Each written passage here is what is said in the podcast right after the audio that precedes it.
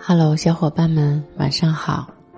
我是最懂你的郭妈，我用最真诚的声音治愈你心里的每一处创伤，陪你一起看最美的风景。为什么好好的满脸胶原蛋白的小姑娘想要依着靠着，自己好好找个地方站着不好吗？这是我很久之前在微博上看到的一段话。当时我还发给小唐看，他撒娇似的回答我说：“不好不好，我就想要好好的依着他，靠着他。只是没想到后来，他也变成了那个好好站着的姑娘。”小唐分手的那晚，小唐拉黑拒接他三百个电话，整个过程不带一丝怨气，当然也没有流半滴眼泪。他笑着对我说：“算了吧，我也不是非要和他在一起。其实他也没必要道歉。”分手后，两人第一次见面是在小唐小区楼下的便利店，两个人像之前一样，买了两罐啤酒，坐在小区花园的长椅上聊天。要是觉得不合适的话，为什么在三年之后才说呢？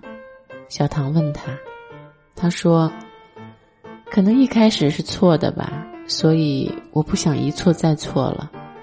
你二十四，我二十六了，我们都拖不起，占用你青春的这些年，抱歉了。”喝完酒，没有拥抱，也没有留恋，两个人在初秋的晚风中道了再见，往相反的方向各自离开。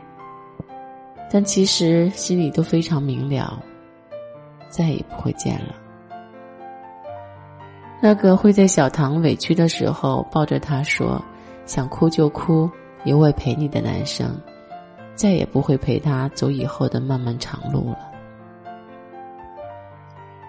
一个人在经历一些事或遇到某个人后，就会变成另外一种性格，悄悄的告别从前的自己。但其实只有自己最清楚，你还是那个你，只是藏得更深了。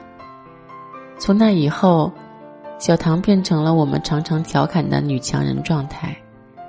她主动申请去上海出差谈项目，对方是一个很难缠的经理。之前因为顾及他的感受，小唐对于这种男客户的项目都是不接的。但小唐心里很清楚。假如说爱情无法圆满走到头的话，那么工作就要尽力干得风光漂亮。在上海出差的半个月，他终于搞定了那个男客户。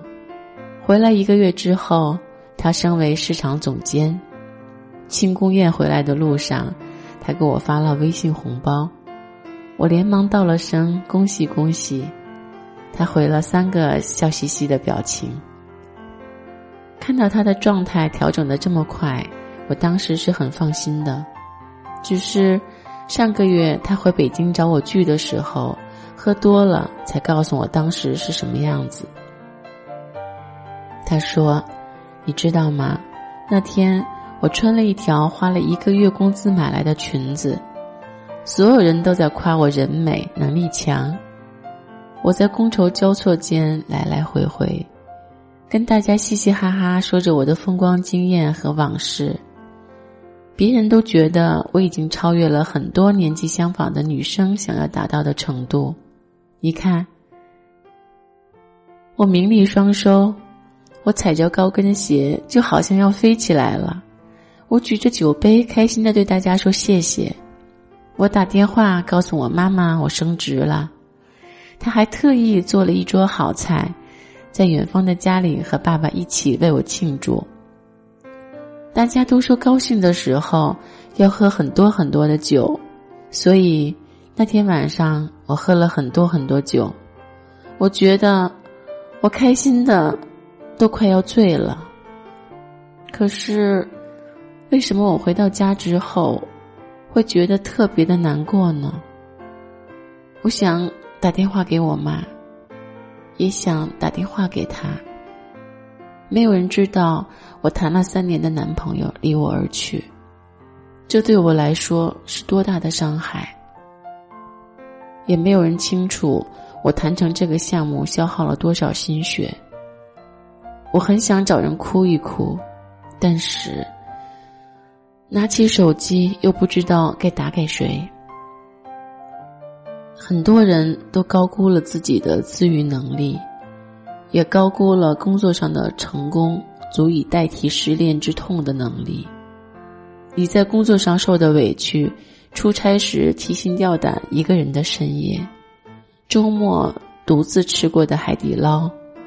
节日里一个人看过的烟花，还有那数不清的夜里烂醉过的梦醒时分。每个人都以为你还好吧，连他都以为失去了，其实也不算什么。你会和小区楼下的保安大爷笑着说早啊，会和新来的实习生小姑娘笑着说，咱们一起吃午饭吧。却无法在每一个夜深人静里笑着说：“我不想他。”那个以前撒娇着说“不要自己好好站着”的姑娘，如今也只能独自去抵挡那些生活的恶意和无奈。就像小唐说的：“其实，也不是没有情绪崩溃，但那个时候会在心里默念着。”不能哭啊，哭就太丢脸了。第二天你还要跟大家笑嘻嘻的问好呢。说到底，你的痛苦就只能自己挨过，你的眼泪也只能一个人默默的体会。你最该做的就是站起来，笑对那些生活里的失落和丧气，然后在漫长又渺小的人生长河里。成为自己能够依靠的小英雄。又到了每天和小伙伴说再见的时候了，在这里，你可以听到自己的故事，你会明白，原来这个世界真的会有感同身受。每晚六点，郭妈都在这里等你，不离不弃，倾听你的心声，做最懂你的人。订阅郭妈，我们明天见。如果你想了解郭妈的更多分享，关注微信公众号“双妈网”，或者搜索“今日头条双妈网”关注就可以啦。